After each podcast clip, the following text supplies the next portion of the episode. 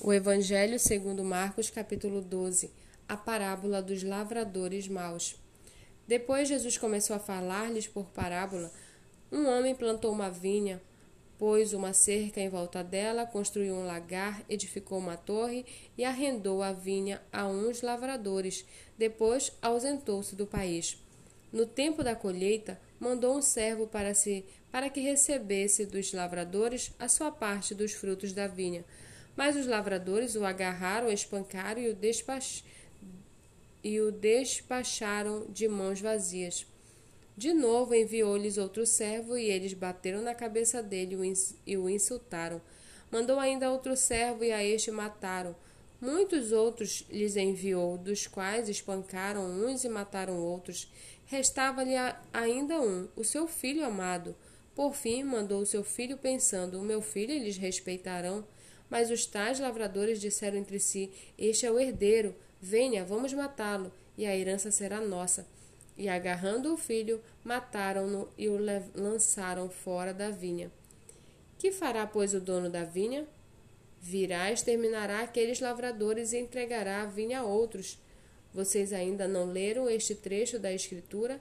A pedra que os construtores rejeitaram, essa veio a ser a pedra angular? Isso procede do Senhor e é maravilhoso aos nossos olhos? E procuravam prender Jesus, porque entenderam que ele havia contado essa parábola contra eles, mas temiam o povo. Então eles o deixaram e foram embora. E enviaram a Jesus alguns dos fariseus e dos herodianos para que o apanhassem alguma palavra. Chegando, disseram-lhe: Mestre, sabemos que o Senhor é verdadeiro e não se importa com a opinião dos outros, porque não olha a aparência dos, das pessoas, mas segundo a verdade ensina o caminho de Deus. É lícito pagar imposto a César ou não? Devemos ou não devemos pagar? Mas Jesus, percebendo a hipocrisia deles, respondeu: Por que vocês estão me pondo à prova? Tragam-me um denário para que eu veja. Eles trouxeram, e Jesus lhes perguntou: De quem é esta figura e esta inscrição? Eles responderam: De César. Então Jesus disse: Dei a César o que é de César e a Deus o que é de Deus. E muitos se admiraram dele.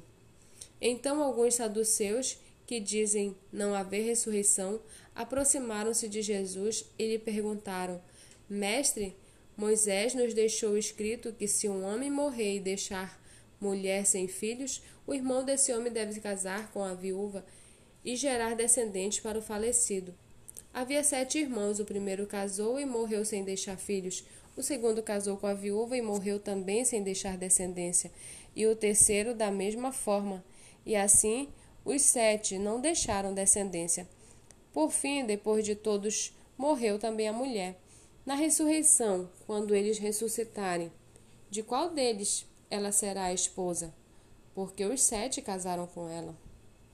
Jesus respondeu: Será que o erro de vocês não está no fato de não conhecer as Escrituras nem o poder de Deus?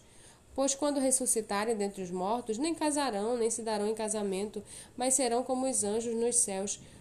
Quanto aos mortos, que ele que eles de fato ressuscitam. Vocês nunca leram no livro de Moisés, no trecho referente à sarça, como Deus lhe falou: Eu sou o Deus de Abraão, o Deus de Isaque e o Deus de Jacó. Ele não é Deus de mortos, e sim de vivos. Vocês estão completamente enganados. Chegando um dos escribas, que ouviu a discussão entre eles e viu que Jesus tinha dado uma, uma boa resposta, perguntou-lhes: Qual é o principal de todos os mandamentos? E Jesus respondeu: O principal é: Escute, ó Israel, o Senhor nosso Deus é o único Senhor. Ame o Senhor, seu Deus, de todo o coração, de toda a sua alma, de todo o seu entendimento e com toda a sua força. E o segundo é: ame o seu próximo como você ama a si mesmo. Não há outro mandamento maior do que estes. Então o escriba disse: Muito bem, mestre. E com verdade o Senhor disse que ele é o único e não há outro além dele. E que amar a Deus de todo o coração e de todo o entendimento é com e com todas as forças, e amar o próximo como a si mesmo, é mais do que todos os holocaustos e sacrifícios. Vendo Jesus que o escriba havia respondido sabiamente, declarou-lhes: Você não está longe do reino de Deus. e ninguém mais ousava fazer perguntas a Jesus.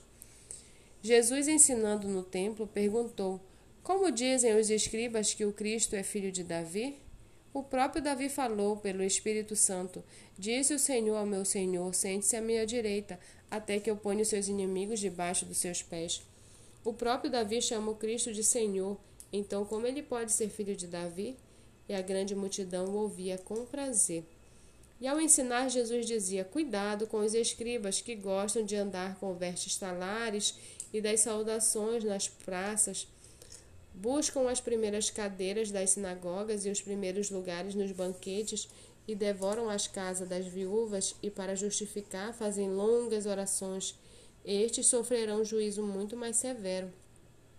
Sentado diante da caixa de ofertas, Jesus, observando como o povo lançava ali o dinheiro, ora muitos ricos depositavam grandes quantias. Ouvindo, vindo, porém, uma viúva pobre, lançou duas pequenas moedas, correspondentes a um a um quadrante. E chamando os seus discípulos, Jesus disse: Em verdade lhes digo que esta viúva pobre lançou na caixa de ofertas mais do que todos os ofertantes, porque todos eles deram daquilo que lhes sobrava. Ela, porém, da sua pobreza deu tudo o que possuía, todo o seu sustento.